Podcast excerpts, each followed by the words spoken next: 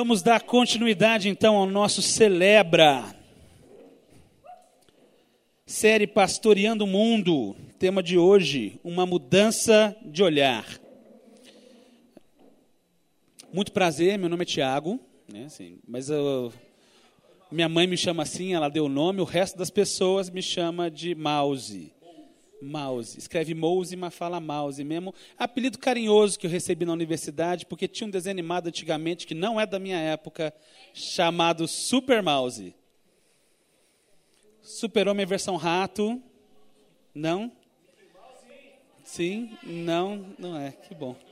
É assim, a gente vai vendo a geração passando, é quando essa coisa acontece, né? Assim, quando esse tipo de coisa acontece. Se você conhece, isso denota um pouco a sua idade, assim. Funciona assim, eu faço esse teste. Sempre que eu vou, pergunto, você conhece Super Mouse? Colã amarelo, cueca vermelha, Super Mouse é seu amigo, vai salvá-lo do perigo, esse tipo de coisa. Pois é, não era da minha época, não era. Eu conheci por causa do YouTube. Eu sou dessa geração aí. Bom, a vantagem. É, você estava me apresentando, né? Meu nome é Tiago, né? mas eu ganho Mouse, Super Mouse, e eu trabalho hoje na, num negócio chamado Aliança Bíblica Universitária, ABU. ABU é um movimento estudantil, missionário, evangélico, presente no Brasil já há mais de 60 anos. Hoje dá para dizer isso, né? há mais de 60 anos presente no Brasil. E eu tenho o privilégio de poder trabalhar articulando e ajudando estudantes a formarem grupos de estudos nas suas universidades e realizando missão dentro do campus e dentro do mundo estudantil, né? não só no campus universitário, mas também nas escolas. Ah, então, conversando muito com Aquino, conversando muito com a Marília, nossa secretária de missões aqui da igreja, surgiu a ideia de como a gente podia fazer o nosso culto hoje nessa parceria. E aí, a gente conversou bastante, falou a respeito desse texto, dessa história do olhar de Jesus. E eu acho muito bacana, esse texto mexeu comigo, vem mexendo comigo já há algum tempo. Então, a vantagem de estar aqui nessa hora, nesse momento, é que provavelmente já não tem mais novidade para a gente conversar muito a respeito do texto, porque né, esse exercício que vocês fizeram aí, de conversar um pouco, num grupo pequeno, seguindo um roteirinho de perguntas, é uma das coisas que eu mais gosto de ver acontecer. É, depois de um tempo, trabalhando como bancário, um tempo atrás, eu saí do banco e vim trabalhar na Aliança Bíblica Universitária. E a imensa maioria dos grupos de Aliança Bíblica Universitária se organiza nas universidades fazendo esse exercício que vocês fizeram aqui. Né? Sentar em roda, ler um texto e conversar sobre o texto. Né? Essa é a ideia. Uh, a gente parte da premissa que, de, de que desse jeito a gente consegue ter uma compreensão melhor e mais adequada do próprio texto bíblico, porque todo mundo tem limitações quando você chega ao texto. O estudo da palavra em comunidade, ele é uma coisa que para mim parece muito vantajosa. Num grupo pequeno, mais ainda, porque no grupo pequeno você consegue estabelecer relacionamentos e consegue estabelecer maneiras de se comunicar e também de se abrir um pouco mais. Então, eu sou um entusiasta desse tipo de coisa. Estudo bíblico em grupos pequenos. Eu sou entusiasta desse tipo de ferramental e eu acho muito bacana né, que nos cultos missionários esse tipo de coisa já vinha acontecendo no passado. Né? Então, a turma da BEU que está aí, eu espero que tenha se sentido em casa nesse processo. Não é nada muito diferente do que acontece, inclusive, nos nossos encontros. Né? Mas é, eu acho que é legal também porque nesse tipo de contexto a gente sempre tem bastante chance de aprender o que o texto efetivamente pretende dizer e talvez até com menos preconceitos. Eu digo isso porque preconceito a gente sempre tem. Sendo crente ou não, você sempre tem alguma coisa que a gente que carrega com você, alguma experiência vivida, é, alguma mensagem que você já escutou, alguma memória, os seus afetos, e tudo isso a gente carrega e acaba trazendo para a nossa leitura. Né? Ninguém chega cru no texto. Né? Todo mundo chega com esses preconceitos todos. Então, exercício em comunidade ajuda. É importante para mim compreender que, em boa medida, a nossa leitura de qualquer texto, inclusive da Bíblia, acaba sendo influenciada ou até mesmo determinada pelo que a gente traz conosco antes mesmo da gente chegar no texto. Se tem uma coisa que se diz nas primeiras aulas de teoria da história, né, quando eu comecei a fazer o curso agora, né, é que não existe olhar neutro. É um ponto de partida para qualquer coisa nas ciências humanas. Não há neutralidade no seu olhar. Não há imparcialidade. Todo mundo, sem exceção, parte de um ponto de vista, sempre parcial, sempre construído a partir da sua biografia, a partir das suas vivências e tudo mais, sempre tem alguma coisa. Isso é interessante porque, ao mesmo tempo que nosso olhar, nesse sentido de nunca ser imparcial, é, ao mesmo tempo que ele pode potencializar o nosso entendimento de alguma coisa, porque você consegue enxergar coisas com seu olhar que em outros momentos não se enxergou, ou que outras pessoas não enxergam, ao mesmo tempo ele pode fazer com que outras coisas passem desapercebidas. Né? Então é uma ambivalência muito grande a nossa não neutralidade do olhar. Ao mesmo tempo que potencializa e faz entender melhor, deixa passar outras coisas e faz entender pior. Né? Você já deve ter passado por alguma experiência do tipo: nossa, é, nunca tinha visto isso aqui nesse texto. Né? Nunca tinha visto isso. Né? Mas deixa eu dizer uma coisa para você: sempre teve lá. Não foi o texto que mudou, foi você. Ou, às vezes, quando você escuta a mensagem de alguém, alguém pega e fala assim, é, alguma coisa e você pensa, nossa, nunca tinha pensado isso a respeito desse texto. Né? Eu nunca tinha visto essa coisa assim. Né? O que mudou não foi o texto, foi que você teve contato com o olhar de outra pessoa e isso mudou o seu olhar.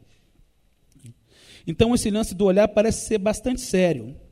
Se uma mudança de olhar pode mudar tanto a minha interpretação da Bíblia, então uma mudança de olhar pode mudar e ter implicações sérias para as nossas relações, para o exercício dos nossos trabalhos, para a maneira com a qual eu lido com as coisas e com as pessoas ao meu redor. Uma mudança de olhar pode ter profundas implicações na forma como eu lido com o divino, com o transcendente, com o próprio Deus. Tem profundas implicações para a nossa espiritualidade. Se você se considera cristão, então, essa questão do olhar adquire um tom ainda mais diferenciado, porque aí, se tem um olhar que importa para você, é o olhar de Jesus. Então, você, na sua caminhada, tem essa tentativa de tentar compreender e moldar o seu olhar para que o seu olhar fique cada vez mais parecido com o olhar do próprio Cristo. Essa é a ideia da caminhada cristã. Esse olhar se torna modelo, paradigma para a sua caminhada não só para a sua caminhada, mas também para a maneira com a qual você lida com as pessoas, com as relações, com seus trabalhos, com a própria Bíblia. É com essas questões em mente que a gente propôs a temática de hoje para o nosso Celebra aqui no Café e Pique.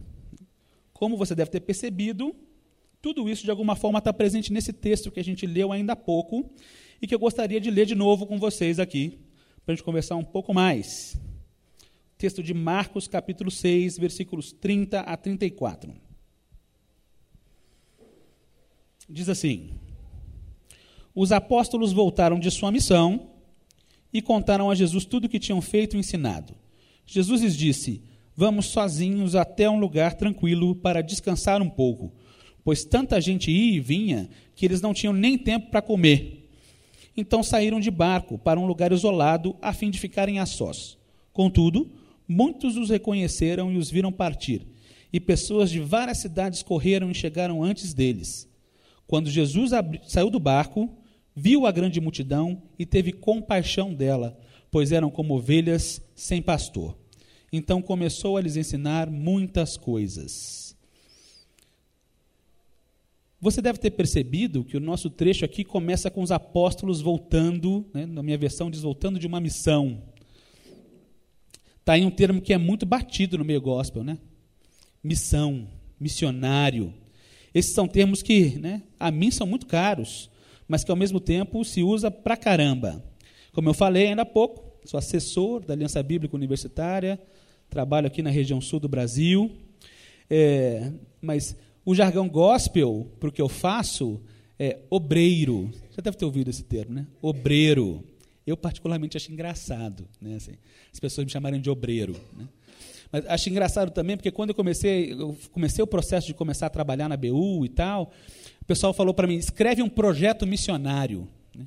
Projeto missionário. Depois do tempo, o pessoal falou assim, o missionário Tiago.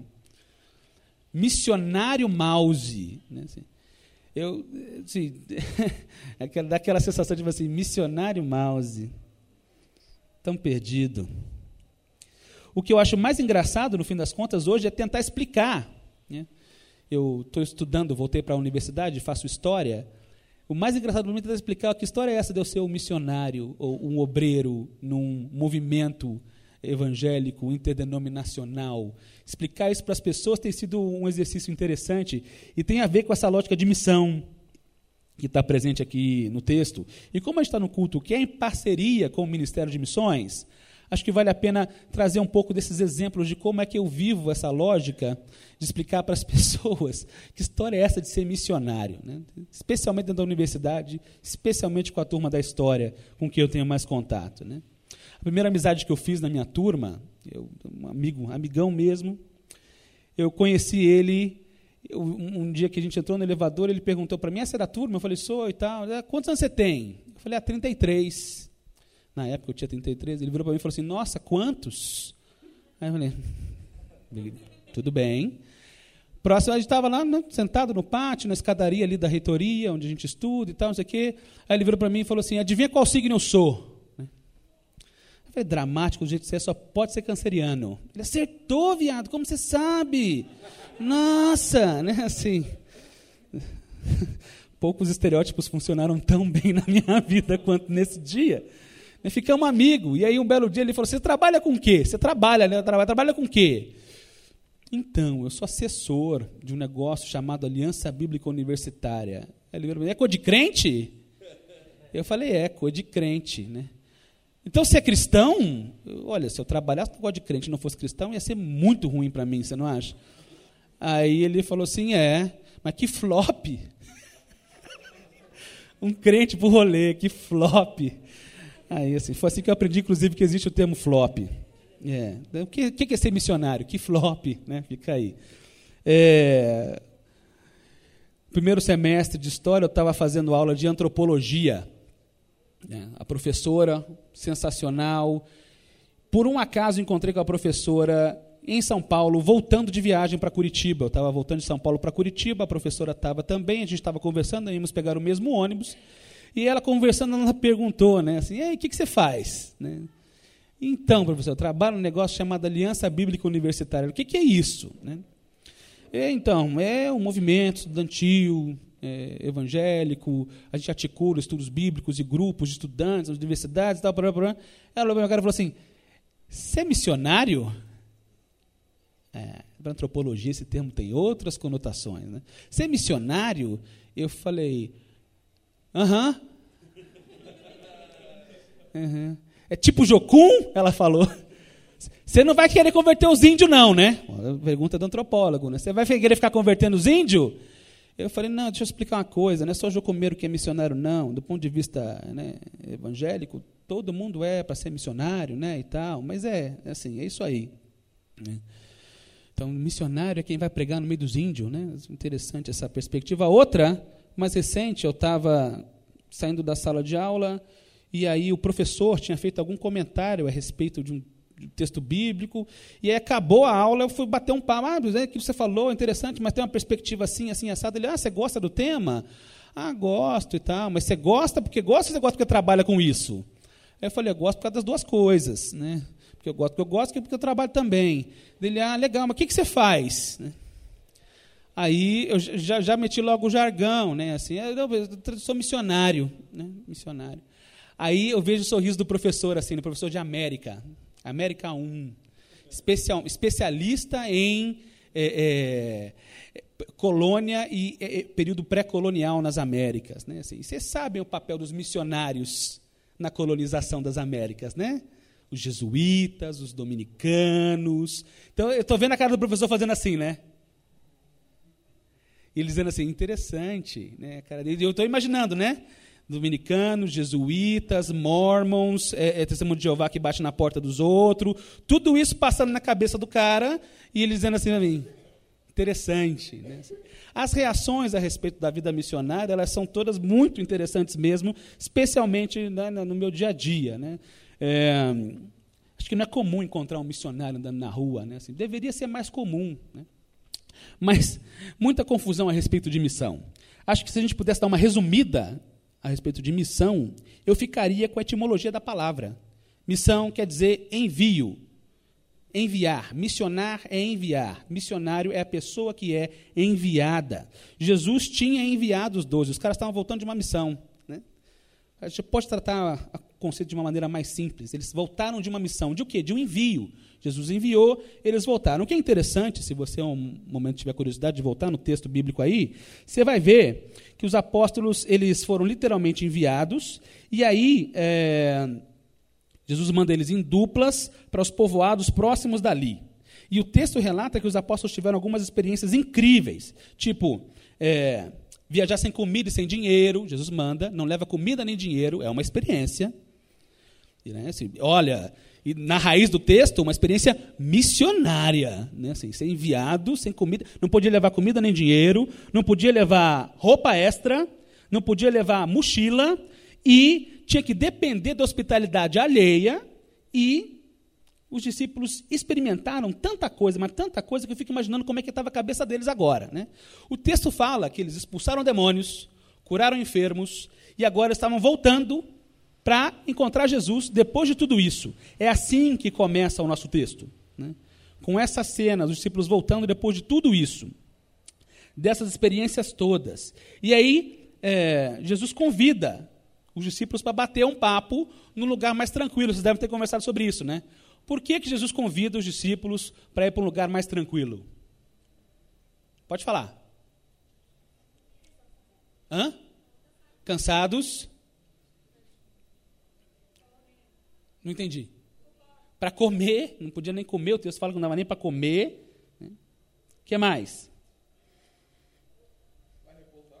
Para repousar, para descansar para contar o que aconteceu, né, para orar. Afinal de contas, né, onde eles estavam ali naquele momento, gente para dedéu, era multidão, o texto usa o termo multidão, multidão não é pouca gente, não dava para descansar, não dava para comer, parece que Jesus queria pegar um tempo, um tempo de qualidade com os apóstolos. Né? É, o jargão corporativo talvez seja Jesus precisava fazer um debriefing com eles. Assim, que, que aconteceu? Vamos fazer um debriefing. Assentar os ânimos, compreender, compreender melhor o que se tinha passado, digerir as novidades. Era importante destinar um tempo de qualidade para isso. Os discípulos entram no barco, zarpam com destino a um lugar isolado. O texto fala, vão para um lugar isolado. A multidão percebe o movimento dos discípulos e de Jesus, reconhece e faz o quê? Corre atrás e chega lá antes. Né? Dá a volta. Eles estavam, né? Eu imagino um lago, cortando o lago por dentro e a galera dando a volta e chegando lá antes a pé. A pé. Acho que se fosse para escolher um clímax no texto, eu escolhia esse ponto aqui, quando eles chegam lá do outro lado, ou quando eles chegam do barco, a hora que descer do barco, se eu fosse escolher um clímax, esse para mim era o clímax desse texto aqui. Assim. Chega lá, a multidão de novo desesperada correndo atrás. Eu acho que é um clímax para mim, mas para os discípulos deve ter sido o contrário de clímax. Um baita momento de tipo assim. Era para descansar, era para passar tempo de qualidade com Jesus. Quando eles chegam lá, já tem uma multidão instalada. É interessante que nesse anticlímax, o texto já nos coloca de cara com a perspectiva, então, do olhar de Jesus. Quando Jesus saiu do barco, viu a grande multidão e teve compaixão dela, porque eram como ovelhas sem pastor. Então começou a lhes ensinar muitas coisas. Esse texto mexeu comigo, né? especialmente esse versículo. Em muitos momentos na Bíblia, a gente vê uma alternância interessante entre o isolamento e o não isolamento do próprio Jesus. Há uma alternância interessante também entre públicos e tamanho de públicos com quem Jesus está alternância entre estar no meio da multidão, estar com todos os apóstolos, estar com só uma ou duas pessoas, estar sozinho. Tudo isso sem contar as cenas mais domésticas, Jesus na casa das pessoas, Jesus conversando com pessoas, um ou outro apóstolo em particular, às vezes. Na narrativa dos evangelhos, é, a gente vê momentos em que Jesus tem grande introspecção, como no Getsemane, e momentos de grande presença pública, como nesse texto que a gente está vendo aqui agora. A essa altura do campeonato, nesse texto, Jesus já era bem conhecido. Era uma personalidade famosa na Palestina do século zero. Jesus já tinha se tornado uma personagem pública consideravelmente conhecida. Segundo a narrativa do texto, olhando mais para frente, né, nesse mesmo capítulo aí, a gente vai ver que o tamanho da multidão era de 5 mil homens, sem contar mulheres e crianças. Então, por base, 5 mil homens. Gente pra caramba. Então é interessante que nos textos bíblicos narrati as narrativas acabam dando a entender mais é, essa lógica de Jesus como alguém que não tinha sossego, o tempo todo cercado de gente, na maior parte do tempo. Jesus é relatado muito mais pela sua presença do que pela sua ausência. Presença. Essa talvez seja uma das grandes questões para mim a respeito do olhar de Jesus. Ele não parece observar de longe, ele não parece observar à distância, ele olha sempre de perto. Do meio do povo, não acima do povo. Dentro da multidão, não se excluindo da multidão. A visão de Jesus não é uma visão distante e abstrata, isolada, do alto de uma torre de marfim, ou do tipo de uma central de controle, torre de comando. Nada disso. Jesus está perto, presente. É, é uma observação prática do cotidiano da humanidade e com uma clara percepção do que se passa com a multidão. É interessante também pensar que um olhar mais próximo e mais presente tende a ser um olhar mais justo nesse sentido. Porque é justamente o olhar de quem convive que tende a compreender as nuances, os detalhes, é, compreende melhor as razões, os porquês, tende a perceber as diferenças e as individualidades, mesmo no meio de uma multidão. Tende a ser menos precipitado, mais comprometido com o público o olhar do juízo humano a respeito de grupos, camadas sociais ou categorias específicas de pessoas, esse olhar, ele me parece que precisa de uma certa distância para poder estabelecer o seu juízo. Eu digo isso porque eu acho que é só na distância que a gente consegue tecer os comentários mais preconceituosos e mais julgadores que a gente consegue escutar por aí. Né? Assim, eu acho que é só uma pessoa muito distante da realidade que consegue dizer que a universidade é balbúrdia. Né? Falando do ponto de vista do universitário aqui. Né? Porque quem está dentro da universidade não reconhece esse olhar, nem esse discurso. Né? Então, só na distância tem esse tipo de coisa. É claro, há de se considerar, talvez, um caráter mal intencionado na construção desse discurso. Né? Mas, ainda assim, né, precisa de frieza, precisa de distância, isolamento. Precisa disso para poder cunhar, é, talvez, as grandes máximas preconceituosas que você já deve ter escutado. Né? Assim, algumas aqui. Ah, mulheres são frágeis. Negros são preguiçosos. Gays são promíscuos. Pobres são coitados, mas também não se esforçam. Pessoas que usam drogas são fracas. Jovens e adolescentes são problemáticos. Universitários são bagunceiros. Precisa de distância e de frieza para tecer esse tipo de comentário. Um olhar de longe de quem não conhece. Né? Ou é mal intencionado. Perceba o potencial nefasto de perpetuação de estereótipos negativos e negativamente construídos. Perceba como esses discursos são divisivos, facciosos e claramente injustos, absolutamente injustos. O impacto desse olhar nesses grupos é desumanizador. A distância do olhar, então, tende a desumanizar. A presença talvez traga uma percepção mais humana a respeito do outro. Por uma outra via também, acho que é importante dizer, né? É, precisa de distanciamento para descer alguns, alguns outros comentários do tipo: crentes são burros, políticos são ladrões, pastores não prestam, é, ricos são mesquinhos. É claro, é preciso reconhecer aqui que, infelizmente, existe um lastro de realidade em relação a esses comentários que nos anteriores certamente não há. Agora, é, O Cris sempre fala aqui no café, né? Se a gente não se reconhece enquanto parte do problema, dificilmente a gente vai ser parte da solução. Então, na não presença, no isolamento, o olhar é prejudicado. O olhar de Jesus é o olhar da presença. Tudo isso me leva a uma segunda questão, né? Também presente no texto, a gente conversou um pouco, é que Jesus se afeta. Nosso texto diz que quando Jesus viu, ele teve compaixão. Desceu do barco no meio da galera e se compadeceu. Acho que é muito difícil mesmo você ter contato presente e próximo com um grupo com uma galera e não ser afetado por essa galera de alguma forma. Estar no meio da multidão, no caso do nosso texto, gera coisas em Jesus, gera sentimentos em Jesus. O que ele vê faz ele sentir. Interessante que o texto fala então de compaixão. Compaixão é o que Jesus teve quando ele viu a multidão de perto. E você deve ter conversado um pouco aí a respeito do significado de compaixão e compadecer, é uma das perguntas, né? O que significa mesmo compaixão? Pode falar. Sentimento. Sentimento. Que tipo de sentimento? Algo relacionado com empatia, né? Eu diria que é mais profundo que a empatia. Paixão é sofrer, né? Pode falar.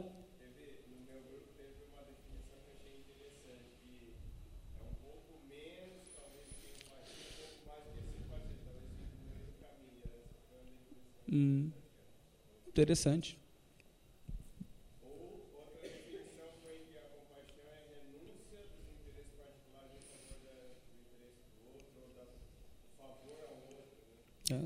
Eu vou voltar para a etimologia da palavra, né? Assim, Basicamente, paixão é sofrimento, compaixão é essa capacidade de sofrer com, né? ou sofrer o que o outro sofre de alguma forma. Então, o texto revela para nós essa capacidade de Jesus sentir a dor com a multidão, sentir o que a multidão sente.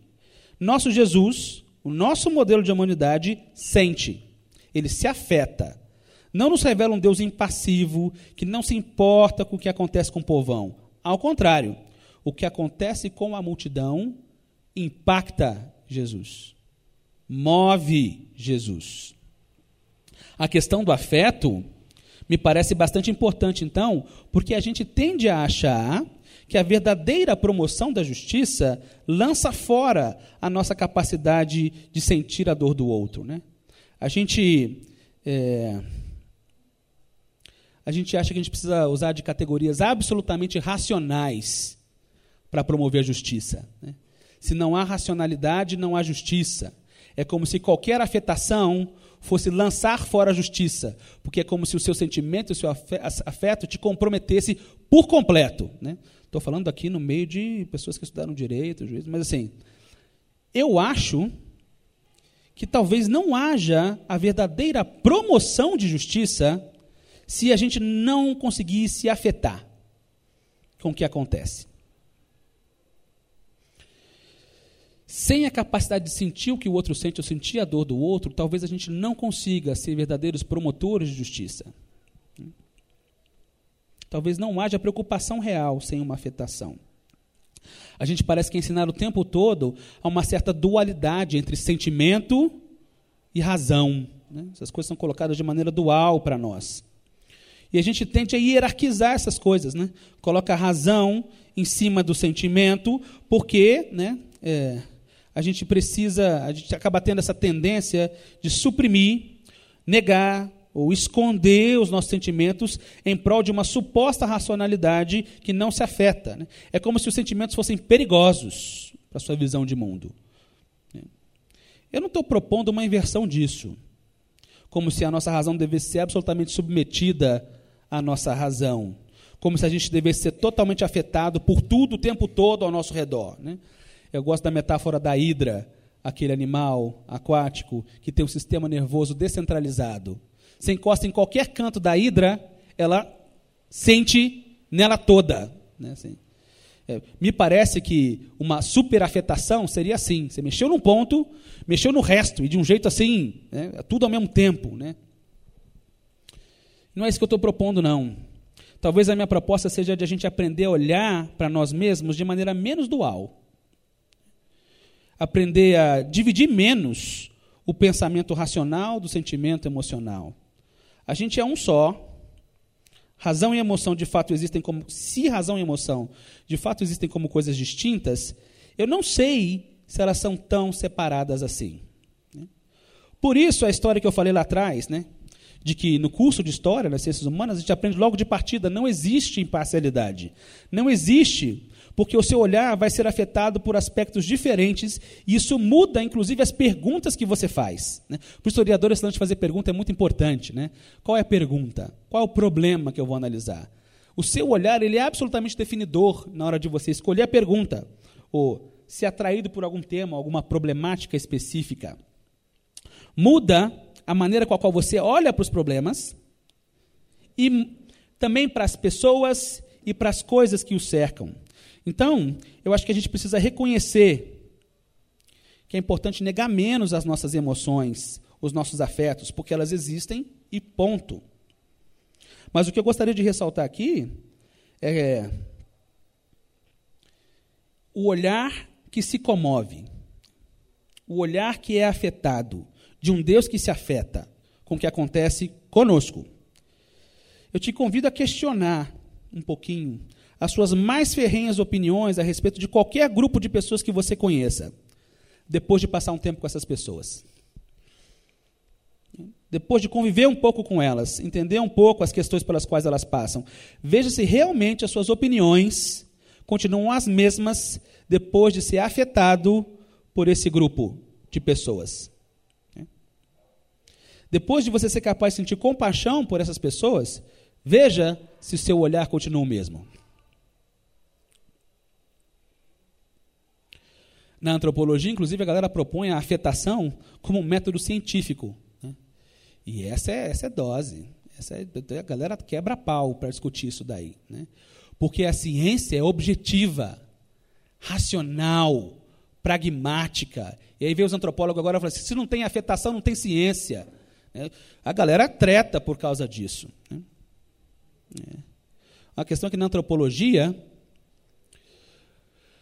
quando você vai observar uma população que não é a sua, da sua população de origem, você precisa observar, mas você nunca vai ser aquela população. Né? Mas, ao mesmo tempo, você precisa participar do que aquela população faz para que você compreenda o que acontece. É o método clássico da antropologia que o pessoal chama de observação participante. Né? Sem participação, não tem real observação para o antropólogo. E algumas pessoas dizem mais: se você não for afetado pelo que acontece naquela população, não tem antropologia acontecendo. Né? É só achômetro. Então, acho isso muito interessante para a gente pensar como que, inclusive, os afetos são levados em consideração agora como método científico. Né? Pois bem, veja você se os afetos não mudam o seu olhar. Nosso Jesus tem um olhar presente e afetado. Mas o texto nos apresenta uma razão pela qual Jesus se compadece. Ele teve compaixão porque eram como ovelhas sem pastor. Como eu venho dizendo aqui, nenhum olhar parte do nada. Né? Ninguém é uma tábula rasa, um papel em branco. Nem Jesus era. A gente, ao olhar para uma situação, sempre busca os referenciais que a gente já tem, consciente ou inconscientemente, para poder compreender e descrever as situações. Jesus traz o referencial do pastoreio, do rebanho. No contexto do século 21, num público de juventude urbana, da Curitiba, né, assim, de agora, de 2019, eu acho que a gente está longe de entender as implicações de uma metáfora de uma ovelha sem pastor. Né? Esse referencial para nós está perdido, assim, está perdido. Mas, para Jesus, fazia todo sentido, porque Jesus vivia numa época essencialmente agrícola. E era agrícola de subsistência. Todo mundo tinha um rebanhozinho em casa. Todo mundo tinha condição, né? Sim. Rebanho de um, às vezes. Né? É o que tem. Né? Todo mundo tem um bicho. Contato com bicho. Né? Olha, confunde bicho hoje com pet. Né? Não, é só, não é disso que eu estou falando. É diferente. Né? É uma relação agrícola de gente que vive num meio que quase não é urbano. E mesmo nos centros mais urbanizados da época de Jesus, é, as pessoas não lançavam fora o contato com animais. Precisava de rebanho, o rebanho cruzava a cidade, fazia parte do dia a dia das pessoas. Era uma coisa prática da sua época, mas era também um referencial absolutamente presente em toda a cultura judaica. Né? Na cultura judaica, aonde Jesus nasceu. É um olhar que busca referenciais no seu tempo presente e nas tradições que o antecedem você certamente vai se lembrar de vários personagens do Antigo Testamento que foram pastores de ovelhas. Né? Abraão, Jacó, Moisés, Davi, foi tudo pastor. Né? Pastor no sentido rebanho de ovelha mesmo, cuidar de bicho, andar com bicho, viver perseguido por um rebanho de bichos, porque chama, e a ovelha sabe que é ele que está falando e vai atrás. Né? Mas é, não só o pastor é um referencial, mas também a ovelha, o animal, o cordeiro é um referencial. A questão do sacrifício do cordeiro sempre teve presente desde o Gênesis. Né? Primeira coisa, Adão e Eva saem, matam um cordeiro. Né? A cena de Abraão com Isaac, um ia sacrificar o outro, tem um cordeiro para aplacar as coisas. Né? É, a cena da Páscoa, todo mundo conhece. Cordeiro pega o sangue, asperge nos, nos batentes das portas. Tem o salmo, que todo mundo conhece também. O bom e velho Senhor é meu pastor, nada me faltará. A tradição do Antigo Testamento a respeito do pastoreio é larguíssima e da ovelha também. No Novo Testamento, é, essa tradição segue também em larga escala. Jesus se coloca como o bom pastor. Né? Alguns dizem, eu sou o bom pastor. O bom pastor que dá a vida pelas minhas ovelhas. Né? Mas também Jesus se coloca como cordeiro de Deus, que tira o pecado do mundo. Né? Depois de ressurreto, Jesus vai conversar com Pedro. Né? e diz, é, aquela, aquela cena da pergunta, você tu me amas? Tu me amas? Aí Pedro responde, sim, eu te amo. Jesus fala, apacenta as minhas ovelhas. É, não é por acaso que depois de algum tempo haverá um grande grupo de, de pessoas dentro da igreja primitiva que vai passar a ser chamada de pastores. Um modelo de liderança que surge para a igreja cristã. Interessante que aí sim, né, em termos de modelo de liderança, tem uma mudança importante em relação ao Antigo Testamento. O John Stott, no livro dele, chama Ouço Espírito, Ouço Mundo, ele fala que o Antigo Testamento, é, o modelo de liderança era muito mais voltado para ou rei, ou profeta, ou, no caso mais específico, o sacerdote. O sacerdote. E no Novo Testamento aparece o modelo pastoral. Então, o modelo sacerdotal em comparação com o modelo pastoral. Né? Sacerdote é aquele que intercede pelo povo, que faz o sacrifício pelo povo, que pede para Deus em nome do povo, representa o povo diante de Deus. Né? É, no Novo Testamento, especialmente a partir das cartas, todo mundo é sacerdote. Né? É a boa e velha história da reforma protestante, que você já deve ter ouvido, o sacerdócio universal. Eu estou diante de Deus. Né? Eu sou um sacrifício diante de Deus. O povo, a comunidade se oferece como sacrifício. Né? O modelo do Novo Testamento, então, passa a ter a figura do pastor como uma ideia central. Né? Só que eu acho que hoje em dia essa figura do pastor está um pouco desgastada. Não é por acaso que uma vez Pedro escreveu, né, na carta de 1 Pedro, ele escreve, pedindo para os líderes de determinada comunidade não servirem com o objetivo de lucrar em cima das suas ovelhas. Ou que eles não abusassem da autoridade diante das suas ovelhas. Isso não é história nova, né? É história antiga. Desde a época. O Stott fala que o pastor, no seu papel, né, analisando essa metáfora pastoral, ele devia servir, era a função do pastor com as ovelhas, servir as ovelhas, guardar as ovelhas, cuidar para que não houvesse perigo, ajudar a curar a ovelhinha machucada, aconselhar no sentido de dar algum caminho para que as ovelhas conseguissem é, é, caminhar, e também dar alimento para as ovelhas. Né? Tudo isso é função pastoral. Se a gente aplica essa metáfora, né, essa noção de pastor, de pastoreio, ao que se tem hoje em dia como noção de pastor, como que fica? Como que fica? Hum? Era para pastor ser parecido com isso. Há um problema, então, porque a gente pega a metáfora do ovelha sem pastor e usa essa metáfora para poder hierarquizar as nossas relações e as nossas posições diante das pessoas. Né? Por um lado, existe uma desvalorização e uma desumanização da ovelha. Né? Esse animal, coitado, frágil, obtuso, teimoso, burro, precisa de ajuda para tudo. Né? Então, você, né? se você pega a metáfora da ovelha desse jeito para as ovelhas, que somos nós, né? você desumaniza, tira a agência da ovelha, como se a ovelha não fosse capaz de agir por conta própria nunca. Por um outro lado, há uma supervalorização do papel do pastor. Né? O pastoreio virou, me parece, um locus privilegiado de exercício de poder, de demonstração de força. De repente, o cargo de pastor já nem funciona mais. Tem tanto que precisa criar apóstolo, patriarca das nações, né? ou essas coisas assim estrondosas, né? que você deve ter escutado falar por aí. De repente, o pastor de pastor não tem mais nada, ele está mais parecido com um lobo do que com um pastor. Acho que, acho que essa, inclusive, é uma metáfora do Bonhoeffer. Né, assim. Acho que ele fala que, do lado de ovelha, ou é pastor ou é lobo. Né? Só os dois têm interesse nas ovelhas ali, de ficar tão pertinho delas. Né? O grande dono do rebanho, que não é quem pastoreia, não está lá do ladinho. Tem pastor lá para isso. Né? Então, quem fica do ladinho das ovelhas, ou é pastor ou é lobo. Né? Pastor cuida, pastor serve, pastor tira do buraco, pastor cuida, né, trata o ferimento, pastor leva para pastagem.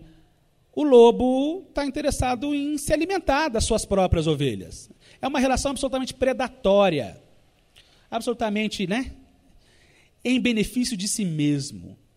Eu acho muito triste que a metáfora do pastor tenha servido ao longo desses tempos para poder hierarquizar as nossas relações e colocar o cargo de pastor, ou o papel de pastor, numa posição quase que divina, divinizada, supervalorizada.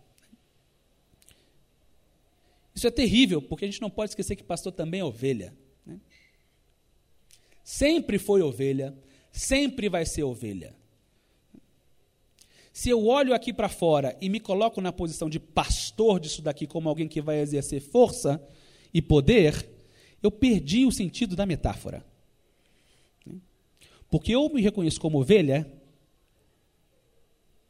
e reconheço o pastoreio desse mundo não por um pastor como eu, né, como uma pessoa, mas um pastor que pastoreia todas as ovelhas, ou um bom pastor que deu a sua vida pelas suas ovelhas, ou eu não entendi nada dessa metáfora. Esse lance de hierarquizar as pessoas de acordo com a sua função na igreja é um pecado. Esse lance de hierarquizar pessoas, eh, se elas estão dentro ou se elas estão fora da igreja, como se as pessoas de dentro da igreja fossem mais valorosas que as de fora, é também pecado.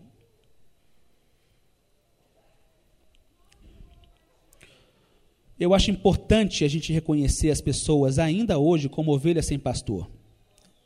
O que não dá é para se achar superior a essas pessoas. Né? Há que se tomar cuidado, porque sempre que a gente fala como ovelha sem pastor, surge na mesa o termo perdido. Essas pessoas estão perdidas. Né? Mais de uma vez a gente aqui na igreja já orou né? pelos nossos derredores aqui, né? o largo da ordem. Né? E a gente já escutou as pessoas dizendo assim: Ô oh, Senhor, cuida dessas pessoas perdidas do largo da ordem. Eu entendo a intenção do coração da pessoa. Mas eu acho que é preciso tomar um cuidado, porque perdido, assim, dizer que alguém está perdido é uma sentença. Está sentenciado. A pessoa está perdida, precisa ser achada. Né? É, nesse caso aqui, a metáfora é que a pessoa é só uma ovelha tanto quanto você. Se aquela pessoa precisa de pastoreio, é tanto quanto você. Eu acho importante, então, a gente pensar no olhar de Cristo, como Cristo enxerga as ovelhas, né? mas não hierarquiza as relações. Jesus não se coloca, mesmo sendo tudo que ele é, como superior à multidão ou às ovelhas. Ele está lá, no meio da galera. Nossa proposta é que, quando a gente estiver conversando então sobre pastoreio do mundo, a gente faça esse exercício de deslocamento do nosso olhar, mudar o nosso olhar, pensar num olhar presente, que não negue as suas afetações e que se reconheça como ovelha no meio de tantas ovelhas sem nenhum pastor. Amém? Vamos orar. Ô Senhor, cuida do nosso olhar. Permite, ó Deus, que o nosso olhar seja cada vez mais parecido com o seu. Permite, ó Deus, que a gente siga cada vez mais o seu exemplo. Molda, cuida, para que as nossas propostas e os nossos entendimentos a respeito de pastoreio e de ovelhas seja um entendimento que te agrade e que possa gerar a real mudança em nós e no mundo que nos cerca. Em nome de Jesus. Amém.